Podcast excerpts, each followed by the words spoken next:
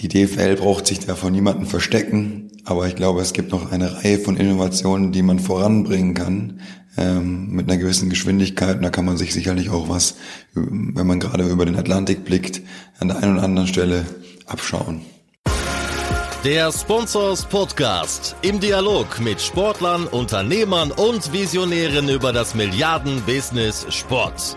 Mit Philipp Klotz und Daniel Sprügel.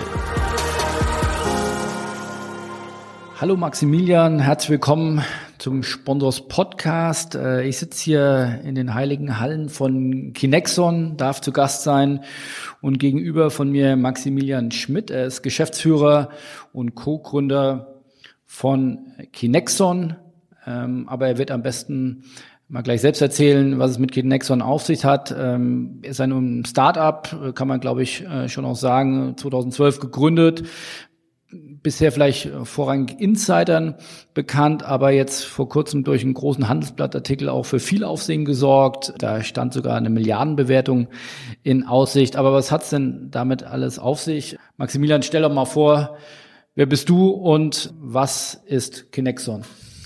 Grüß dich, Philipp. Willkommen bei Kinexon. Schön, dass du bei uns bist. Ähm, mein Name ist Maximilian. Ich bin einer der Mitgründer von Kinexon Sports Media. Äh, Kinexon Sports and Media wurde vor sechs Jahren von Oliver und Alexander, Oliver Trinkere und Alexander Hüttenbrink aus der TU München heraus gegründet mit dem Ziel, der weltweit führende Anbieter von automatisierten Live-Daten im Sport zu werden. Und auf dieser Reise sind wir inzwischen sechs Jahre vorangeschritten, haben uns einigermaßen gut etabliert und freuen uns inzwischen auch nicht nur im Handelsblatt gehört zu werden, sondern vor allem mit vielen Sportvereinen zusammenzuarbeiten und liegen sowohl in Deutschland als auch in Europa und in den USA. Aber es gibt ja sozusagen Kinexon Sport und äh, Kinexon Industries. Was hat's damit aus sich? Ihr habt, äh, seid schon so groß, dass ihr die Firma aufsplitten musstet oder welche Gründe hat das? Wir sind ursprünglich gestartet mit der Idee, die Digitalisierung im Sport voranzubekommen durch neueste Technologien. Wir kommen aus der Technischen Universität und hatten einfach eine, ein bahnbrechendes Erlebnis in Allianz Arena zu sehen, wie wir dort eigentlich Technik verwendet, um den Sport zu erzählen, wie wir Leistungsdaten erhoben und hatten die Motivation dabei, das ganze Thema mehr zu automatisieren, skalierbarer zu machen, nicht nur in der Allianz Arena zu ermöglichen, sondern auch in kleineren Arenen, im Handball, Eishockey oder auf dem Trainingsplatz. Und in dem Zuge haben wir eine Technologie entwickelt, die sich einfach ähm, herausgestellt hat, dass man sie eben auch in anderen Bereichen anwenden kann. In der Industrie. Das war nicht unsere Intention, sondern wir kommen eigentlich aus dem Sportbereich, aber immer mehr Industriegrößen aus dem Automotive-Bereich sind auf uns zugekommen und gesagt, ihr könnt hochgenau Positionen erfassen, ihr könnt auch indoor was arbeiten. Das bräuchten wir eigentlich für unsere Fertigungsstätten, für unsere Lager. Traut euch das zu und wer unsere Gründer, Oliver und Alexander und auch mich kennt, wir schrecken meistens nicht erstmal davor zurück, sondern probieren es aus. War natürlich alles schwieriger als gedacht. Aber es hat sich wirklich gezeigt, man kann es auch im Industriekontext gut anwenden und haben deswegen nach zwei Jahren auch die Industrie gegründet und dann auch noch einen äh, neuen Geschäftsführer dazugeholt, den Niki, ähm, und haben jetzt eben zwei parallele Unternehmen, die schönerweise auf die gleiche Technologie zurückgreifen. Das heißt, wir, wir nutzen die Hardware und das Sensornetzwerk für beide Geschäftsbereiche und müssen sozusagen in Anführungszeichen nur im Markt sozusagen uns anpassen und äh, das funktioniert bisher ganz gut. Kannst du noch mal genauer sagen, was dieses Erweckungserlebnis war in der Allianz Arena? Also es ging 2011 ging es darum, dass man einfach eingeladen war in der Allianz Arena mal die ganze Technik dieser modernen Spielstätte vom FC Bayern und damals auch noch TSV 1860 äh, kennenzulernen. Und Oliver und Alexander sind beides technologiebegeisterte äh, Leute, die haben jeweils in ihren Studien auch schon mit Elektro- und Informationstechnologie, mit Informatik zu tun gehabt, sind beide sportbegeistert. Alexander Feldhockeyspieler, Olli Fußballer. Und man war einfach fasziniert davon, wie kommen eigentlich die Leistungsdaten von dem Sebastian Schweinsteiger ins TV. Und dort wurde eben dort das alte Empire-System gezeigt mit Kameras, die installiert waren, die Operator-Räume, wo manuell eben noch nachgearbeitet wird und dann der Serverraum, wo es verarbeitet wird. Und irgendwo fand man das unglaublich toll, das zu sehen und sagen, ah, so wird es also gemacht. Und gleichzeitig war man ein bisschen erschrocken gesagt, der Aufwand scheint ja enorm und das ist ja überhaupt nicht skalierbar, wenn wir das jetzt irgendwie bei einem Drittligisten machen wollen würden oder bei einem kleineren Verein als im FC Bayern München. Oder wie funktioniert denn sowas dann mal auf dem Trainingsplatz? Da hat man halt keine Operatoren und hat das so ein bisschen als Ansporn gesehen, zu sagen, hey, man muss doch eigentlich heutzutage im 21. Jahrhundert eine Technologie finden, die das dann eben auch automatisiert, live und vielleicht auch ein bisschen kostengünstiger hinbekommt. Und das war Stein des Anstoßes. Und mit der Idee sind sie dann zurück an die Uni gegangen. Wir saßen damals im gleichen Gang. Ich war zwei Büros weiter, habe damals noch aktiv selber Fußball gespielt in äh, unterste Fußballliga, siebte Liga, war Jugendtrainer und hat man die, die Idee ein bisschen diskutiert und die Jungs sind am Ball geblieben und haben was draus gemacht. Aber ihr habt damals nicht mehr studiert, ihr promoviert zu der Zeit. Wir haben ähm, zu dritt jeweils für sich äh, unterschiedlich an unterschiedlichen Lehrstühlen promoviert an der TU München, ja. Und hattet so aber noch keine Berufserfahrung, sowohl in der Beratung oder in anderen Unternehmen oder aber auch äh, im Sportbusiness. Also ihr seid da mit diesem Erweckungserlebnis und im großen Vorschuss an, an Motivation und, und Eigeninitiative dann losgezogen gesagt, da, da müssen wir was auf die Beine stellen. Äh, streng genommen ja. Also natürlich, äh, heutzutage fängt man schon an zu arbeiten vor dem Studium, während dem Studium, man schaut sich immer um, aber so als erster, ernsthafter Job, würde ich mal sagen, ja, sowohl für Oliver Alexander als auch für mich war es das erste, was wir wirklich angefasst haben. Und die Doktorarbeit sind alle fertig geworden oder sind die auf dem Weg stecken geblieben? In dem Fall kann man wirklich sagen, das Ding wir bringen Dinge schon auch zu Ende. Äh, Oliver Alexander und ich haben alle unsere Promotionen erfolgreich verteidigt und auch abgeschlossen, ähm, haben damit aber heute auch ehrlicherweise nicht mehr so viel am Hut. Und gebrauchen kann man davon meistens auch nicht so viel.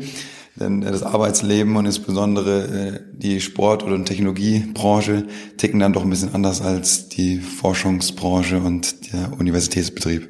Ganz wichtig bestimmt, dass du dich darauf bestehst, mit Doktor ansprechen zu lassen hier in der Immer, äh, immer, immer in ja. der Firma. Genau. Kannst du noch mal runterbrechen, wenn ihr sagt, 2011 hatten wir diese Erweckungsidee, dann waren da drei äh, dufte Typen, die gesagt haben, wir packen das an. Ähm, ist dann der Plan aufgegangen oder ist es heute eine ganz andere USP, eine ganz andere Positionierung, wie ihr euch damals ausgemalt habt? Große Frage, Philipp. Ähm, Im Großen und Ganzen arbeiten wir immer noch an dem, mit dem wir gestartet sind. Und zwar wollen wir automatisiert Live- oder Echtzeitdaten erheben. Auch das war damals schon die Idee. Es hat wesentlich länger gedauert, als uns das lieb war, die Technologie zu entwickeln. Wir haben dadurch, dass wir eben auch Greenhorns waren, glaube ich, wir haben gedacht, wir können in ein, zwei Jahren die Technologie entwickeln und dann vertreiben wir das und dann werden wir Weltmarktführer. So einfach war es nicht. Kam dann alles ein bisschen anders. Wir haben auch damals gedacht, dass der große Mehrwert eigentlich die Genauigkeit der Daten ist, die Qualität der Daten. Ähm, auch das ist heute noch ein wichtiger Punkt. Auch heute kaufen immer noch oder lizenzieren immer noch Vereine Kinexon wegen der Qualität der Daten. Aber maßgebliche USP heute ist neben der Qualität der Daten eben auch das Thema Konnektivität, ähm, die Verknüpfung des Ganzen in ein existierendes Ökosystem, egal ob wir jetzt bei einem Sportverein sind, der schon Videotechnologie hat, der auch schon Datenbanksysteme hat, der schon früher Tracking-Systeme hat, ist unglaublich wichtig, dass wir eine Lösung anbietet, die nicht standalone funktioniert, die nicht isoliert funktioniert, sondern die sich einbettet in ein Ökosystem. Ich glaube, das ist etwas, was wir früher nicht wussten. Das haben wir sozusagen erst adaptiert. Ähm, das Thema Echtzeit spielt nach wie vor eine große Rolle, absolut. Und im Wesentlichen ein Aspekt ist natürlich das ganze Thema nicht nur Datenerhebung, sondern es muss auch irgendwie eine Intelligenz dahinter sein. Kaum ein Trainer kann was mit Rohdaten anfangen, sondern man muss schon irgendwo die Daten verarbeiten in eine einfach zu verarbeitende äh, Kennzahl, die dem Trainer auch eine Handlungsempfehlung gibt. Muss ich jetzt meine Mannschaft noch ein bisschen härter rannehmen oder wen muss ich ein bisschen mehr schonen? Und ich glaube, neben der Präzision, die wir ursprünglich angedacht haben als wesentlicher USP, geht es heute schon sehr, sehr stark auch um die intelligente Auswertung, um das Thema ähm, Connectivity und Anbindung an andere Systeme, um, um sozusagen dort einen Mehrwert zu stiften.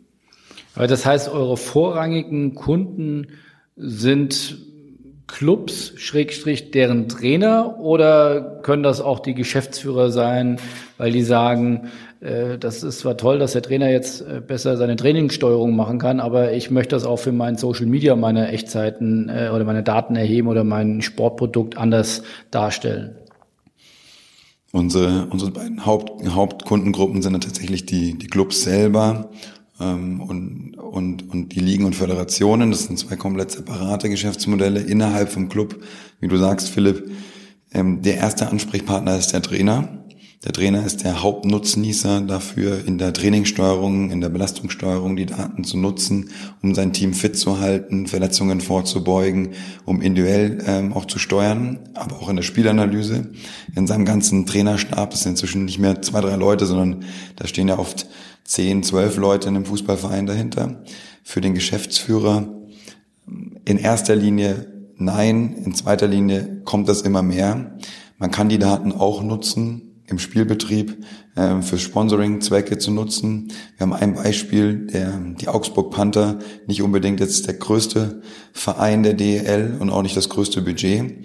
Der Trainerstab nutzt dieses System im Training als auch im Spiel für die Belastungssteuerung, äh, konnten sich finanziell, haben sich schwer getan, das zu refinanzieren und haben aber eine Möglichkeit gesehen, indem sie für einzelne Daten aus dem Spiel heraus in der Arena zu Hause im Kurt-Frenzel-Stadion eben auch über eine Sponsoring-Aktivierung zur Verfügung zu stellen. Und dort gibt es einen Sponsor, der dann im Drittel immer mal wieder Einblendungen hat. Härtester Bodycheck, schnellster Skater. Und damit wird es dann eben auch sehr relevant für einen Marketing- oder Sportvorstand, der da auch eine Erlösquelle heraussehen könnte. Ist aber eher oft nachgelagert. Primär geht es meistens um den Trainer. Okay, also der Trainer kann somit die Trainingssteuerung besser machen, weil er auf einmal weiß, Serge Knabri ist im Training drei Kilometer mehr gelaufen als ähm, Robben beispielsweise. Und äh, dann sagt der Robben, du musst nochmal die Laufschuhe anziehen, äh, das war zu wenig. Also, oder wie, wie, ist die Anw wie sind die Anwendungscases? Tatsächlich ist es natürlich wesentlich granularer und subtiler. Also natürlich weiß ein Nico Kovac, ob jetzt Robben oder Gnabry insgesamt mehr gearbeitet hat in dem Training. Das sieht er auch auf Basis seiner Erfahrung. Aber für den Athletiktrainer geht es teilweise um Nuancen. Ja, es geht darum zu sehen, baut einen Robben über die Wochen hinweg ab? Ist der im Antritt? Lässt er nach? Zieht er, sehe ich Ermüdungserscheinungen? Das sind manchmal prozentuale Abweichungen von seinem Maximalniveau, von seinem persönlichen Maximalniveau, das man teilweise nicht sehen kann. Die Daten zeigen einem das und dann kann ein Athletiktrainer, ein Holger Bräuch, in dem Beispiel, wenn wir jetzt an Bayern denken, kann der dann sozusagen auch ganz gezielt nochmal mit Räuben, Robben sagen, vielleicht schonen wir dich in der einen oder anderen Übung, weil anscheinend bist du übermüdet. Das sind eher Nuancen, an denen gearbeitet werden, die aber auf dem Niveau einfach entscheidend sein können. Ähm, Im Großen gibt es natürlich auch ganz neue Erweckungserlebnisse, dass Trainer erkennen, bestimmte Trainingsformen sind wesentlich intensiver, sind wesentlich beanspruchender für die Athleten, als ich das ursprünglich gedacht habe. Und dann werden durchaus auch mal Trainingspläne geändert. Ja. Also im Kleinen und im Großen hat es einen ganz unterschiedlichen Effekt. Ja. Aber tatsächlich, es geht darum, mehr Transparenz zu bekommen, wie stark eigentlich die körperliche Beanspruchung für meine einzelnen Athleten ist und ganz individuell eben auch gegenzusteuern. Motiviert sind die alle heutzutage, die den nochmal in den Arsch zu treten, muss man meistens gar nicht. Es geht oft eher auch darum, sie im richtigen Moment zu bremsen und vor sich selbst zu schützen und auch eine Kommunikation zu sagen, pass auf, du kommst gerade aus einer Verletzung zurück, wir sehen, du überpaced hier, wir wollen ja nicht, dass du dich wieder verletzt.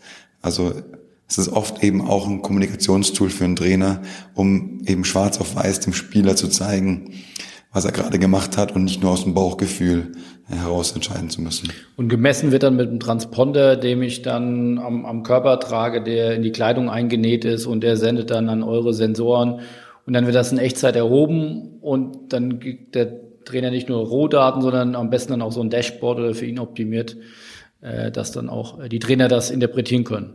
Ich hätte es nicht schöner sagen können, Philipp. Genau so ist es. Ich kann bei euch anfangen. Du könntest bei uns anfangen. Es ist am Grunde genommen es ist ein Wearable Device, was wir heutzutage erkennen, äh, auch von einer Smartwatch oder so Transponder haben die meisten ja auch schon mal gesehen, irgendwo wenn man Sportmedien sieht. Es ist ein kleiner Chip, der am Körper getragen wird. Dieser kommuniziert in Echtzeit eben mit der Umgebung, mit kleinen Minisatelliten, die hochgenau eben die Position und Bewegungsdaten erfassen. Die Daten können dann in Echtzeit von dem Trainer auf dem Tablet angeschaut werden, aber auch im Nachgang äh, in der Analyse auf dem Schreibtisch, vom Arbeitsplatz, vom Trainer. Das ist, da sind wir relativ flexibel und jeder Trainer macht es auch anders. Der eine will am Trainingsplatz damit arbeiten, der andere sagt, am Trainingsplatz brauche ich kein Tablet, der will sozusagen vielleicht erst in der Nachbereitung machen oder auch in der Mannschaftsbesprechung das eine oder andere nochmal hervorzurufen. Ähm, da gibt es sicherlich unterschiedliche Wege. Gibt es denn schon auch andere Anwendungscases? Du sagtest einen weiteren jetzt mit, dem, mit den Sponsorings, also Sponsoring-Aktivierung, um damit ja, KPIs, äh, gewisse Scores äh, visualisierbar zu machen. Die sind dann wahrscheinlich dann irgendwie powered by einem, einem Sponsor. Wir hatten, glaube ich, jetzt im Vorgespräch auch nochmal über, über Comdirect gesprochen, äh, im, im Beachvolleyball. Die versuchen auch diese Sportart dann noch äh, leichter zugänglich zu machen. Gibt es da noch andere Anwendungsfälle oder sind das jetzt die, die ihr auch aktuell habt? Tatsächlich die zwei großen Produktkategorien, die wir haben, ist einmal das Clubgeschäft, also wirklich die Performance-Analyse von Sportlern, von Teams, wo wir gerade gesprochen haben. Die andere Ebene ist dann mit Ligen, Föderationen und Sponsoren zu arbeiten. Und dort geht es ganz stark darum, eigentlich das Sporterlebnis noch faszinierender zu erzählen. Ähm, den Beachvolleyballsport, ein Beispiel vom DVV, und der kommt direkt eben dem dem Fan, dem Zuschauer noch näher zu bringen. Oft wissen die Fans gar nicht, was dort geleistet wird. Wie anstrengend ist es denn eigentlich? 60 Minuten Beachvolleyball im Sand. Wie hoch springen die ganz, springen die Athleten eigentlich? Ist das ähnlich hoch wie ein Basketballer? Oder springt man im Indoor-Volleyball höher oder weniger hoch als im Beachvolleyball? Kann man das mit Handball vergleichen? Auch eine gewisse Wertschätzung dem Sport gegenüber zu bringen. Dadurch können neue Geschichten erzählt werden aber eben auch eine Möglichkeit eben für Sponsoren Engagement, das sie, das sie betreiben, mit verschiedenen Föderationen eben auch dort zu aktivieren und seine Marke äh, attraktiv gegen, gegenüber dieser Daten eben auch dann visibel den Fans zu präsentieren über die verschiedenen Kanäle. Das kann im Broadcasting sein, live, das kann im Stream sein, das kann über eine Second Screen Application sein, über eine Website oder über Social Media Kanäle wie Instagram oder Facebook. Das sind, kommt dann extrem darauf an, wie die Föderation, wie die Liga und wie der Sponsor das Ganze nutzen will. Ja. Sind die Ligen und Verbände denn bereit dafür auch zu zahlen? Also ich kann mir durchaus vorstellen, dass vereinzelt Sponsoren, du hast ein, zwei erwähnt, ähm, das immer mehr begreifen, auch Sponsoring-Aktivierung äh, zu begreifen. Aber sagen wir, den großen Rollout könnt ihr ja machen, wenn dann ganze Ligen begreifen, das müssen wir doch in unseren Broadcasting einbinden, um unser Produkt auch aufzuwerten, um, um die Geschichte der Sportart noch besser zu erzählen. Ist diese Erkenntnis da? Ist auch die Bereitschaft da, äh, da rein sowohl Arbeitskraft, aber auch natürlich Geld zu investieren? Also ein ganz klares Ja, ja, würde ich auf jeden Fall sagen. Die Bereitschaft ist immer mehr da. Es gibt einen klaren Trend.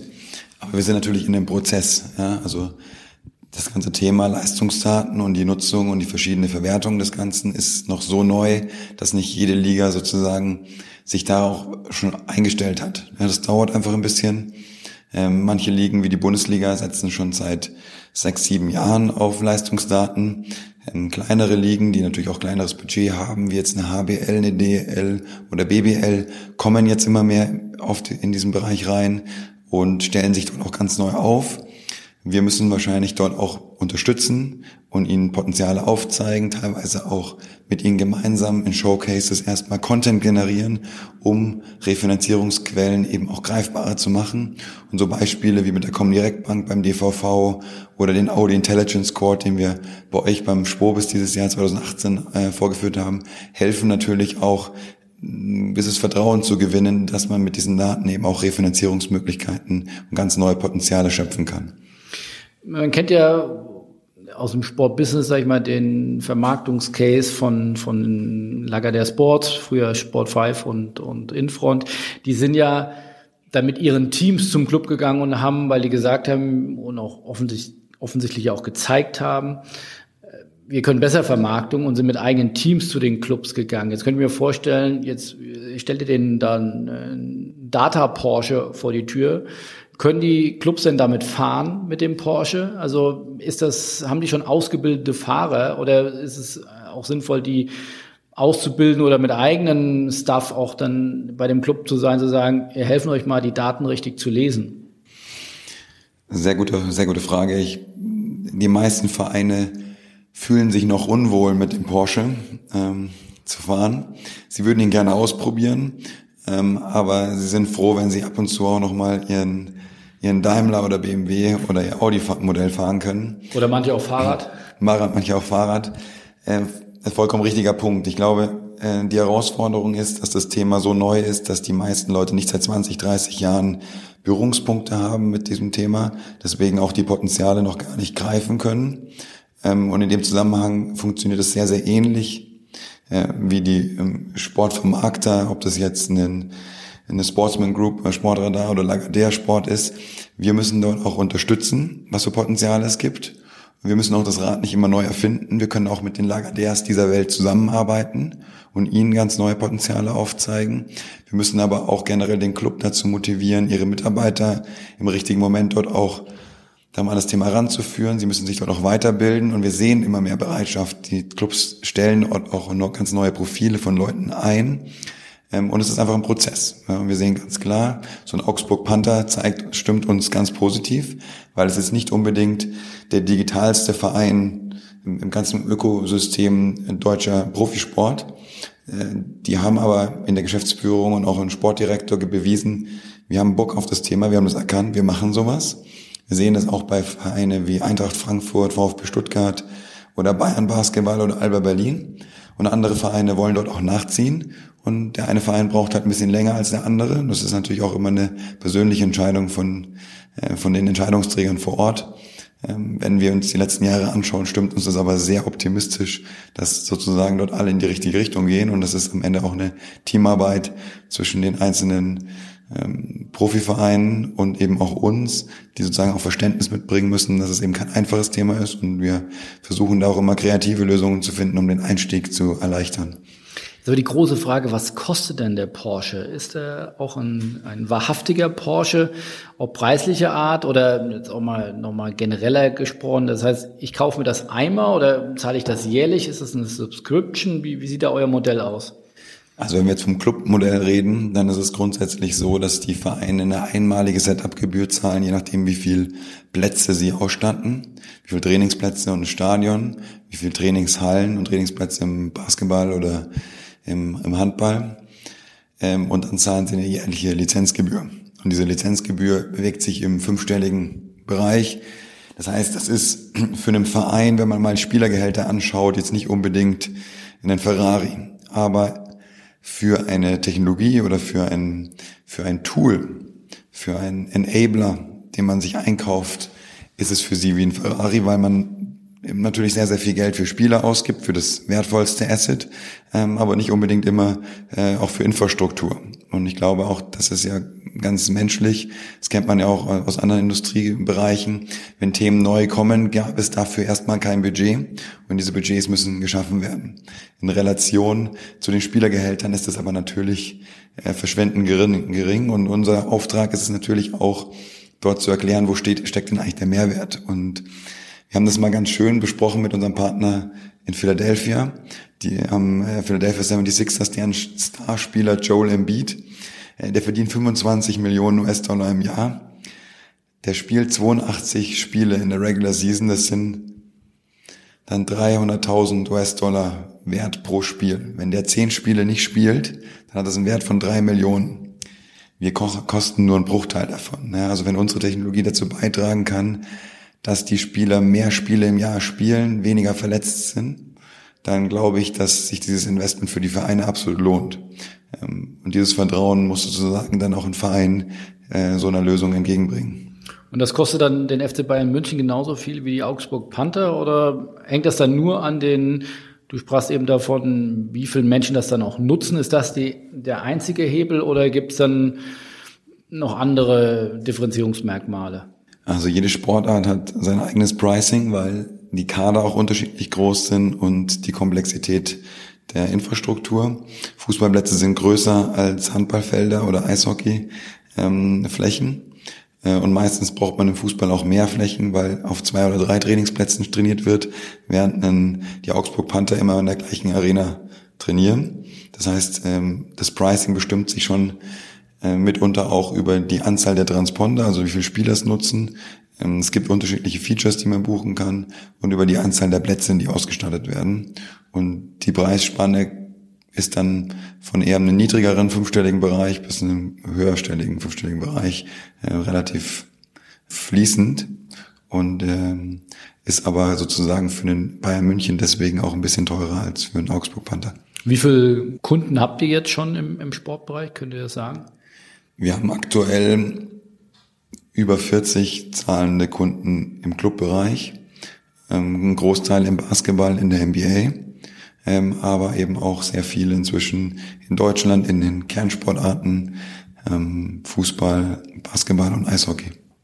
Das heißt, ihr habt ein eigenes Vertriebsteam dann auch in Amerika oder woher kommt der Erfolg in Amerika? Wir haben ein eigenes Vertriebsteam in, in den USA. Wir haben ein Büro in New York und Chicago. Amerika ist durchaus sehr weitläufig zum Reisen.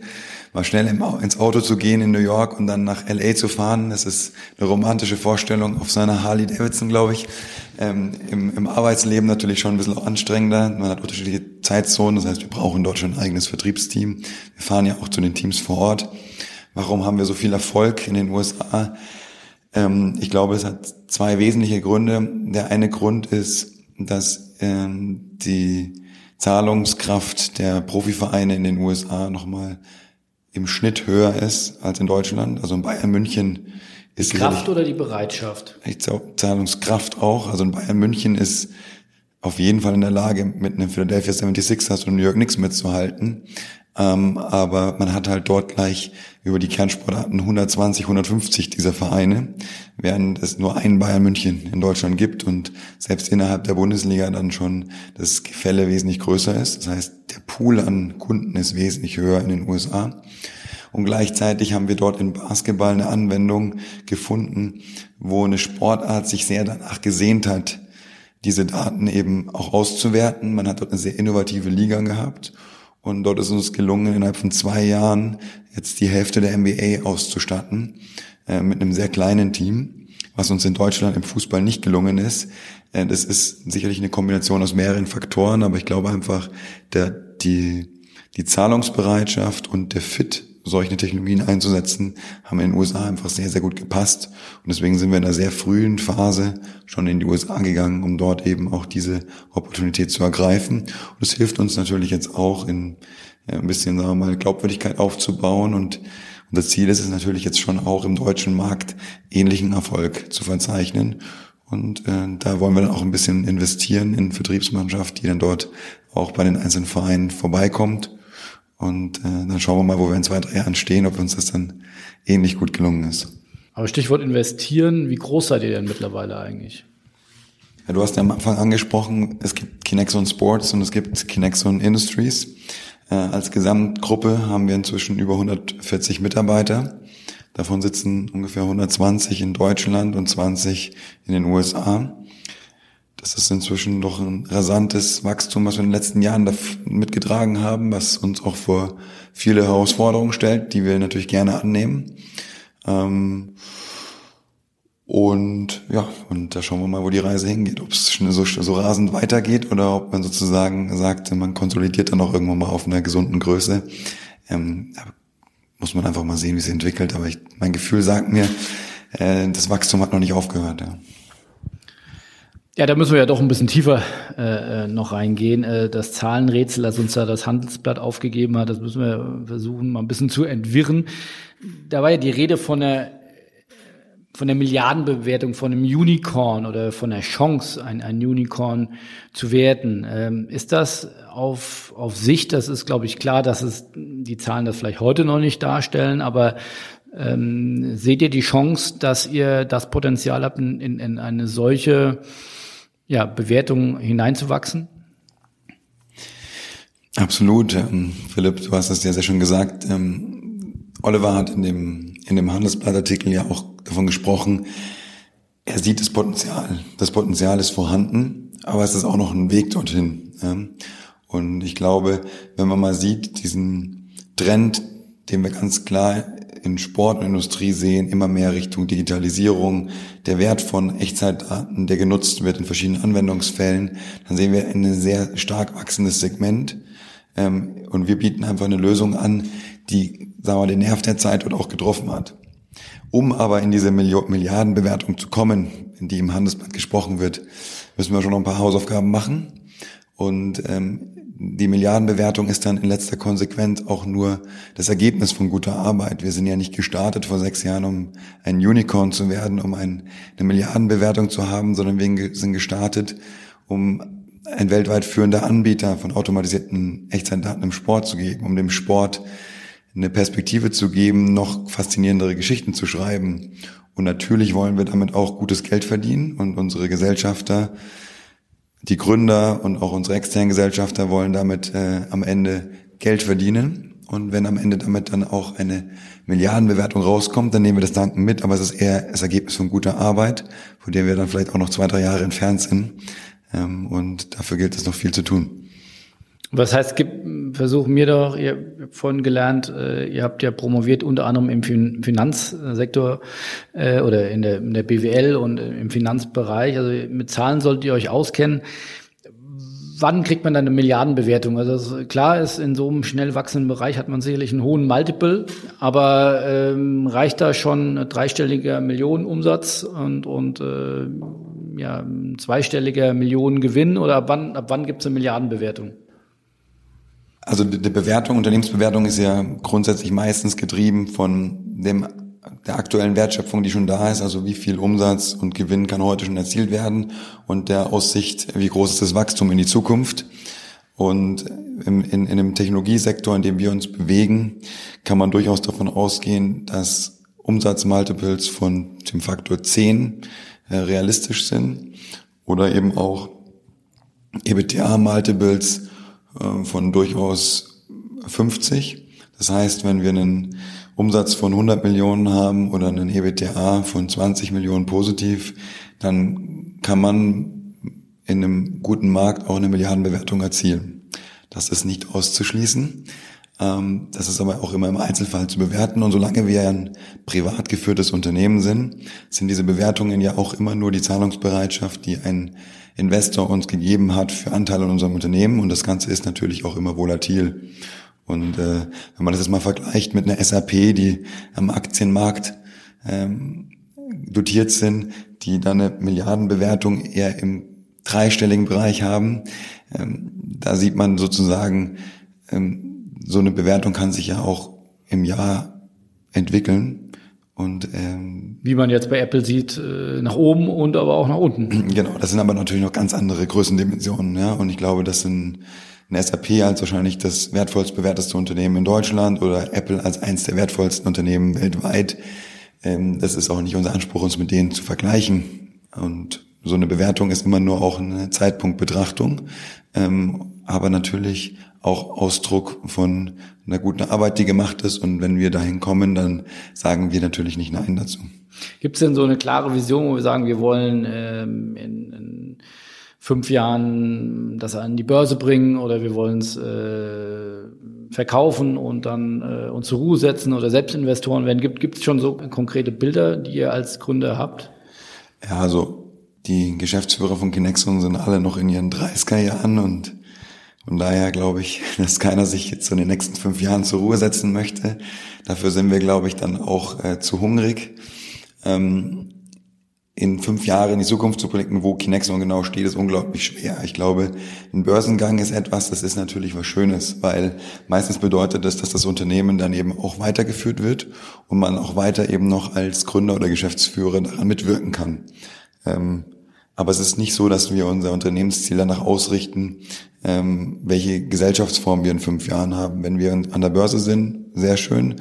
Äh, wenn wir ein privat geführtes Unternehmen sind, was profitabel ist und ein gesunder Mittelständler ist, auch sehr schön.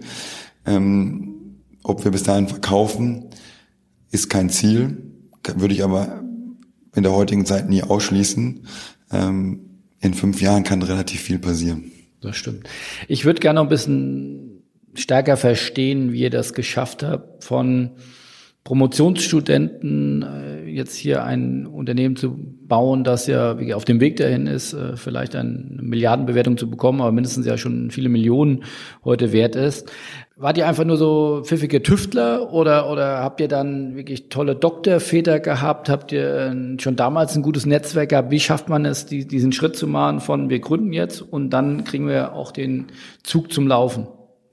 Große, große, komplexe Frage. Ähm, ich glaube, Oliver und Alexander oder auch Niki und ich haben, glaube ich, das, was wir mitbringen, ist schon so ein, gewisse, ein gewisser Hunger, den wir mitbringen und eine gewisse ähm, ja, Langatmigkeit. Wir geben nicht auf. Man muss am Ball bleiben, auch wenn es mal nicht so gut ausschaut. Ich glaube, das ist eine Grundvoraussetzung, wenn man was aufbauen will, dass man sich auch von Rückschlägen sozusagen nicht unterkriegen lässt. Das ist aber nur eine Komponente. Ich glaube, ein zentraler Erfolgstreiber ist, sind unsere Mitarbeiter, die jetzt weniger auftreten in, in der Presse, die auch eine richtig geile Technologie entwickelt haben. Ähm, die meisten von unseren Kunden feiern unsere Technologie und dahinter steht einfach deutsche Ingenieursarbeit. Das sind eben ganz viele Ingenieure, die hier auch aus der TU München oder aus anderen Universitäten hervorgegangen sind, die harte Arbeit über Jahre hinweg arbeiten, äh, vollbringen. Sehr, sehr großer Erfolgsfaktor. Ähm, weiterer Erfolgsfaktor sicherlich ist das Thema Netzwerk. Äh, wir haben einfach das Glück gehabt, viele Partner früh zu treffen. Wir haben mit ähm, Andy Gall vom Red Bull Media House jemanden an der Hand gehabt, der sehr, sehr früh an uns geglaubt hat, uns auch die Möglichkeit gehabt, bei Red Bull Events unsere Technologie auszuprobieren, in uns zu investieren, in die Technologie zu investieren, in einem sehr frühen Stadion, wo wir auch noch sagen wir, unreife äh, Technologie und Produkte hatten. Äh, und solche Partner braucht man einfach auch und man muss dann eben auch mit seinen Partnern gut umgehen können. Die müssen einem dann auch äh, dabei helfen und in letzter Konsequenz natürlich auch eine gewisse Lernfähigkeit von allen Beteiligten. Ein Erfolgsfaktor sicherlich ist im Sportbereich. Wir haben im Jahr 2015 erkannt, dass wir eine Technologie haben, die im Indoor-Bereich super funktioniert, ähm, die ein Premium-Produkt ist, ein Ferrari, aber Indoor-Sportarten in Deutschland jetzt nicht unbedingt alle sich ein Ferrari leisten wollen, aber in den USA die NBA ist, die gerade hungrig nach sowas ist und im richtigen Moment dann auch dann in die USA zu gehen und den Schritt zu machen. Ich glaube, das war dann auch ein Learning, was man gezogen hat. Zu lernen, aus Fehlern zu lernen und schnell zu reagieren, ist sicherlich ein großer Erfolgsfaktor und jetzt habe ich wahrscheinlich noch fünf vergessen. Also da gibt es sicherlich viele Väter des Erfolgs, ähm, aber ich glaube so es ist immer eine Kombination aus vielen. Man kann es nicht an einem Punkt fest, festmachen. Aber es gibt ja sicherlich auch Konkurrenten äh, von euch.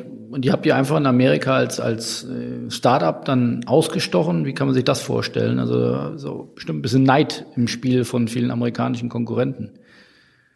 Ja, ich glaube, Neid, Neid ist ein deutsches Wort. Ich glaube, der, der Amerikaner ist schon äh, kompetitiv. kompetitiv und ähm, trotzdem wird da mit harten Bandagen gekämpft.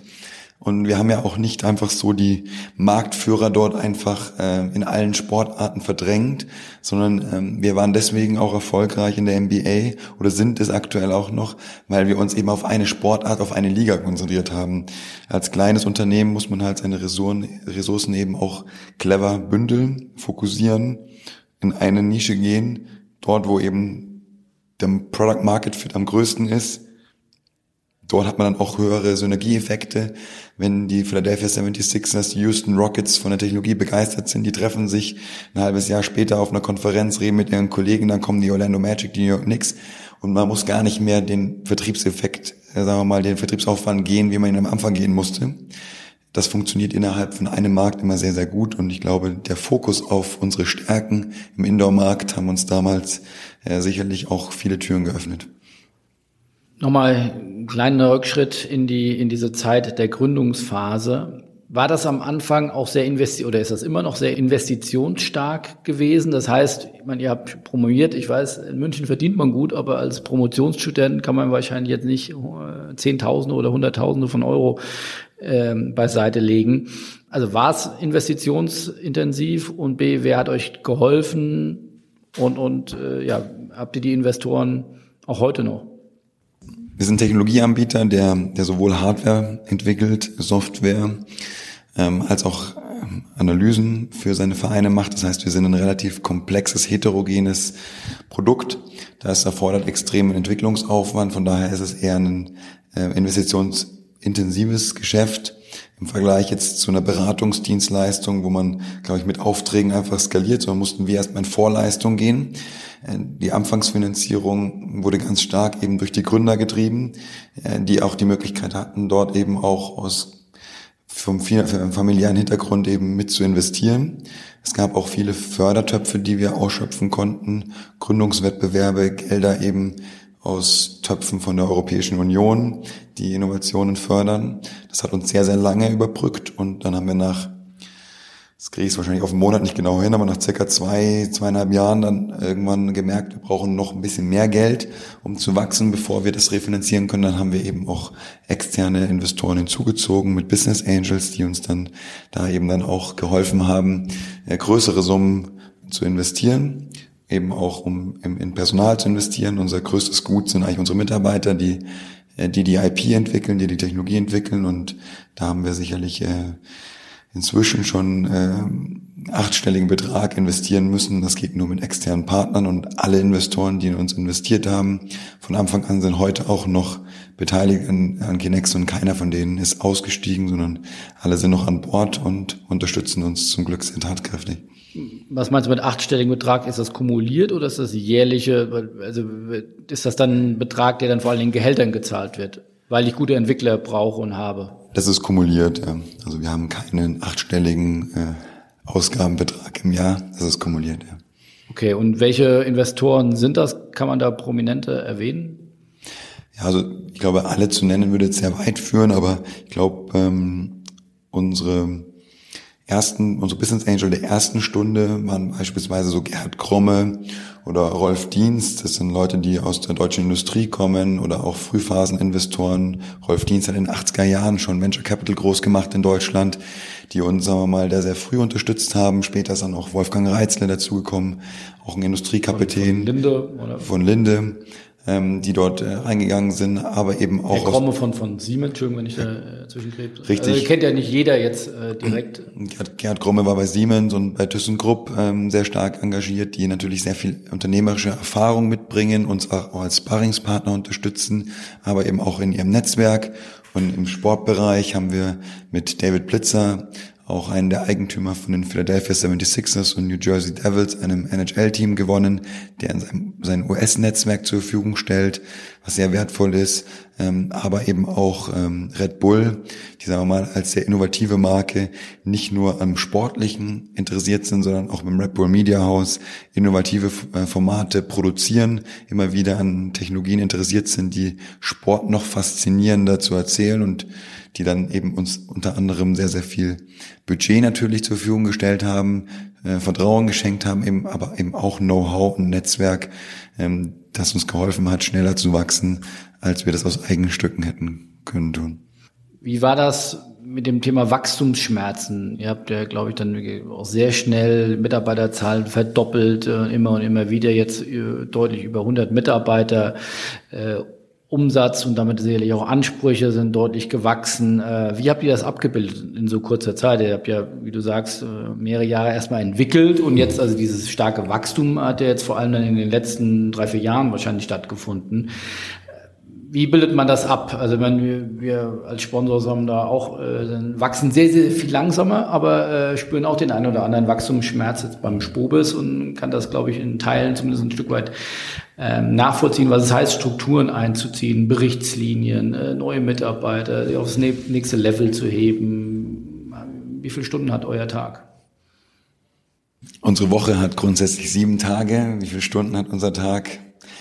Ähm, ich glaube, jeder handhabt das ganz eigen, aber ich denke mal auf jeden Fall, wenn man sagen, zwölf bis vierzehn auf jeden Fall. Und ich will jetzt Einzelnen nicht Unrecht tun. Der eine arbeitet vielleicht auch noch mal mehr. Ähm, für uns natürlich eine große Herausforderung, verschiedene Schritte immer zu gehen. Ja, also die ersten zehn Mitarbeiter führt man ganz anders wie ein Unternehmen mit 30 Mitarbeitern. Unternehmen mit 60 Mitarbeitern führt sich sicherlich anders wie ein Unternehmen mit 120 Mitarbeitern. Das sind immer wieder so Schübe, ähm, wo man auch sehr schnell reagieren muss. Ähm, es ist nicht so, dass wir den Plan äh, vor fünf Jahren hatten, mit welchen Schüben wir wachsen, sondern meistens ist es so, dass man sehr stark aus Erfahrungen heraus ähm, Beobachtungen trifft und sagt, okay, das ist jetzt die Organisationsstruktur funktioniert nicht mehr, jetzt müssen wir Vorkehrungen treffen.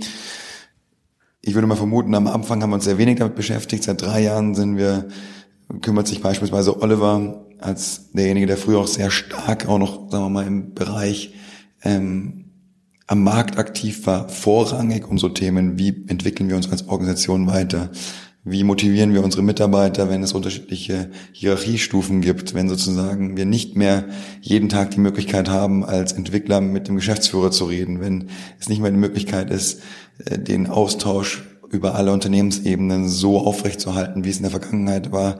Da steckt dann Oliver, glaube ich, sehr, sehr viel von seiner Zeit rein.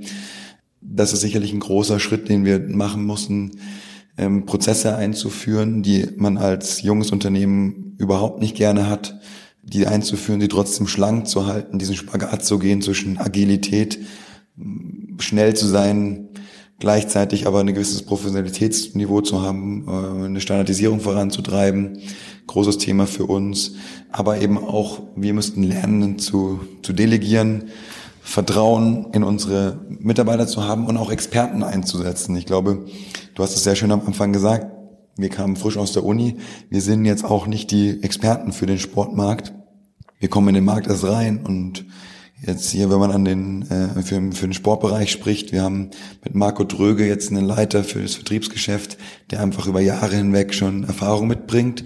Und da kann ich dann auch einfach loslassen und ihm sagen, Marco macht das schon. Und da habe ich einfach ein Vertrauen und er führt dann sein, äh, sein Team relativ autark.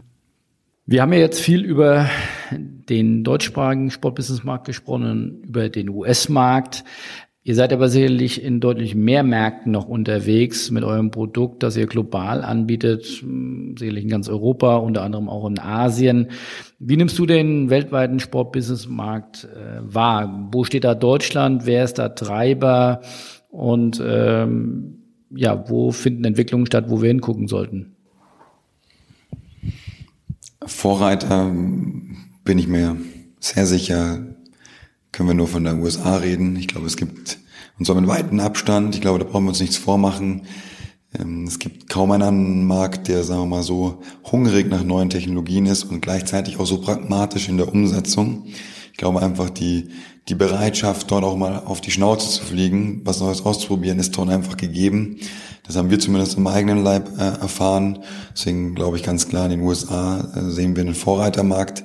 In Teilbereichen sind wir in Europa sicherlich ähm, auch schon sehr weit. Ich glaube, ähm, der Einsatz von Technologien in der Spielanalyse beispielsweise von, von Fußballvereinen, ich glaube, da ist Deutschland sehr, sehr führend, wenn es jetzt um die Auswertung von Leistungsdaten im diagnostischen Bereich angeht und Einsatz von Technologien vielleicht noch nicht ganz so. Ich glaube, da muss man das differenzierter betrachten. Und da haben wir sicherlich in Europa auch noch was nachzuholen. Das ist auch sehr fragmentiert. Europa ist auch nicht Europa. UK ist unglaublich sporttechnikaffin. Ähm, Kontinentaleuropa ist da, glaube ich, ein bisschen konservativer, was die Adaption angeht. Und Asien, ich glaube, Asien ist einfach, wir selber haben jetzt so vereinzelt Projekte dort gemacht. Wir sehen halt einfach, da wird halt einfach im großen Maße investiert. Das bedeutet aber nicht unbedingt, dass der asiatische Markt am weitesten ist. Ich glaube einfach nur, da wird oft Geld in die Hand genommen und dann wird das richtig flächendeckend umgesetzt. Und damit haben die natürlich auch eine Chance, schnell aufzuholen. Aber sagen wir, vom Know-how und von der Adaption sehe ich schon noch einen ganz klaren, ähm, ganz klaren Trend. USA, danach Europa und dann Asien. Und äh, Märkte wie Südamerika, Afrika sind da noch hinten raus. Und vielleicht als kleine Überraschung, eins der absoluten führenden Nationen im Bereich Sporttechnik ist äh, Australien. Hat sich sehr spannend entwickelt. Die haben dort teilweise Forschungsinstitute, die da gewachsen sind, ähm, um Melbourne herum oder Perth auch. Und da sind auch viele Companies hervorgegangen. Äh, und wir merken das auch in den USA, in NBA-Vereinen, da sind dann oft auch in dem Bereich Analyse arbeiten dann viele Australier. Also das ist eine sehr, sehr spannende Beobachtung, was mir vorher auch nicht bewusst war, bevor wir gestartet sind. Wenn du darüber sprichst, Amerika macht ja viel, Australien, auch punktuell mal Asien. Musst du da auch immer selbst vor Ort sein? Wie kriegst du das mit deinem Zeitplan überein? Wenn du sagst, wir müssen auch gleichzeitig hier am Team feilen. Wie viele Reisetage hast du da im Jahr? Ich habe meinen Abschluss noch nicht gemacht für 2018, aber ich äh, befürchte, es werden wahrscheinlich schon 180 sein. Also ich denke mal schon, dass ich die Hälfte des Jahres unterwegs bin. Ähm, aber das liegt auch daran, dass wir eben mehrere Märkte haben. Der Fokus im Moment ist bei uns ganz klar USA und Europa. Reisen in andere Kontinente sind dann eher Ausnahmen, um vielleicht auch mal Anbahnung von zukünftigen Geschäftsfeldern heranzuführen. Ähm, und man muss natürlich nachher kann man sich nicht zerreißen. Um einen neuen Markt zu erschließen, muss man auch in der Geschäftsführung oder als Gründer Präsenz zeigen. Nur so kommt man, glaube ich, erstmal auch rein und bekommt auch die Aufmerksamkeit und die Glaubwürdigkeit. Nachher geht es dann darum, den richtigen Partner zu finden. Und in den USA haben wir einen Geschäftsführer angestellt, der unser vollstes Vertrauen genickt und der einen super Job macht. Von daher ist meine Reisezeit in den USA jetzt auch schon von vor zwei Jahren zu heute nach zurückläufig. Und äh, den nächsten großen Aufhänger, wenn wir dann nach Asien gehen, vielleicht nächstes Jahr, hoffe ich natürlich, dass äh, wir dann noch effizienter mit der Zeit umgehen, damit man den Heimatmarkt nicht vernachlässigt, denn irgendwo fühlen wir uns doch im, in Deutschland sehr zu Hause. Und wir haben ja auch die Entwicklung noch komplett hier. Das heißt, den Spagat zu gehen, den hoffen wir auch in Zukunft äh, charmant hinzubekommen. Und ich freue mich immer, wenn ich wieder in München im Büro bin und meinen Mitarbeitern mich austauschen kann über Entwicklungen im Markt und neue Techniken, neue Entwicklungen, neue Features kennenzulernen und darin den Austausch zu suchen. Und das hoffe ich auch in Zukunft beibehalten zu können. Ja, kann ich ja umso glücklicher sein, dich heute hier angetroffen äh, zu haben.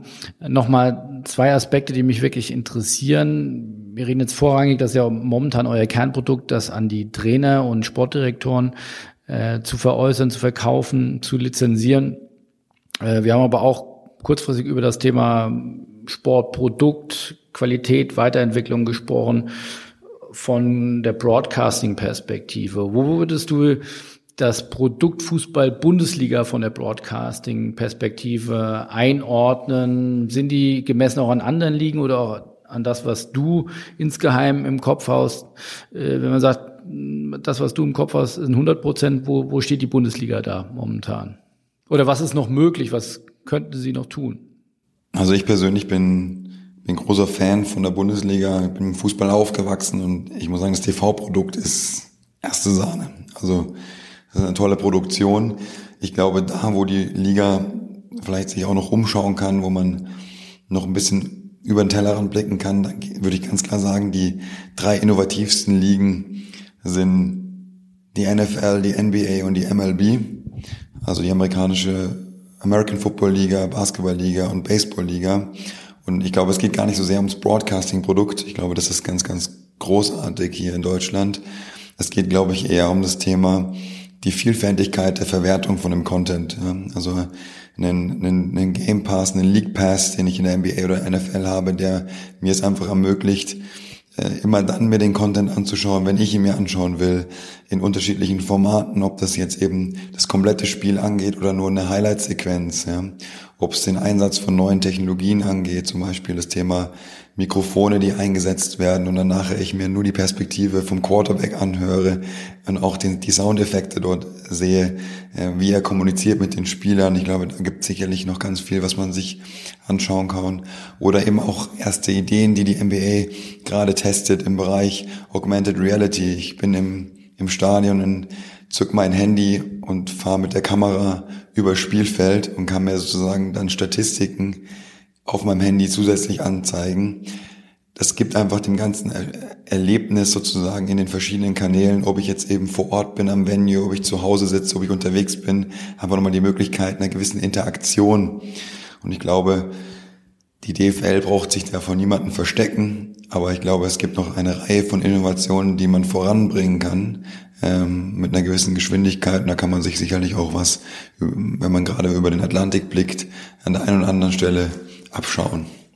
Letzte Frage. Was für konkrete Wachstumspläne habt ihr in den nächsten Monaten und Jahren äh, für Kinexon? Also bezogen auf Mitarbeiter, Standorte, Kunden, Umsatz. Kannst du mal ein großes Roundup machen? Äh, was, was glaubst du, wo geht's denn in den nächsten Monaten und Jahren hin und woran wollt ihr euch auch messen lassen? In der jetzigen Phase wollen wir insbesondere über Wachstum kommen. Das heißt, äh, vorrangig wollen wir eben auch Märkte erobern, besetzen. Das heißt, unser höchstes Ziel ist es eben Umsatzwachstum voranzutreiben. Das heißt, wir wollen verdoppeln, was wir heute an Umsatz machen und das dann sozusagen gleichzeitig hinzubekommen, ohne äh, an Qualität einzubüßen, ist die große Herausforderung. Ähm, dafür brauchen wir ein gewisses Mitarbeiterwachstum. Äh, das ergibt sich dann eher aus dem Umsatzwachstum. Es ist sozusagen sicherlich keine Verdopplung vonnöten, aber auch dort werden wir sicherlich 50, ähm, 60 neue Mitarbeiter im nächsten Jahr versuchen einzustellen in den verschiedensten Bereichen. Wir haben in der Vergangenheit sehr, sehr stark in, auf Entwicklung gesetzt. Jetzt geht es immer mehr um das Thema äh, Vertrieb und Marketing. Und äh, in welchen Märkten werden wir im Sportbereich wachsen? Hier im Dachbereich, insbesondere in unseren Kernsportarten Fußball, Basketball, Eishockey, wollen wir angreifen. Äh, aber auch in europäischen Ausland, äh, Spanien, Italien, Großbritannien, Benelux-Staaten waren wir bisher noch gar nicht aktiv. Das haben wir opportunistisch gemacht, da wollen wir wirklich auch aktiv reingehen. Und neben dem Clubgeschäft sehen wir ein Riesenpotenzial, wahrscheinlich sogar noch das viel größere Potenzial im Ligageschäft. Die, die, die Möglichkeit, unsere Daten zu nutzen, das, äh, das Sportprodukt von Ligen, von Föderationen, von Wettbewerben anzureichern durch Daten, neue Geschäftsmodelle dort zu ermöglichen, durch Virtual Reality, durch Augmented Reality, durch Anreichungen von Videocontent, durch Statistiken, durch Fantasy Gaming. Da sehen wir ein Riesenpotenzial und da wollen wir mit der einen oder anderen Liga hoffentlich auch hier in Deutschland äh, nächstes Jahr für Furore sorgen.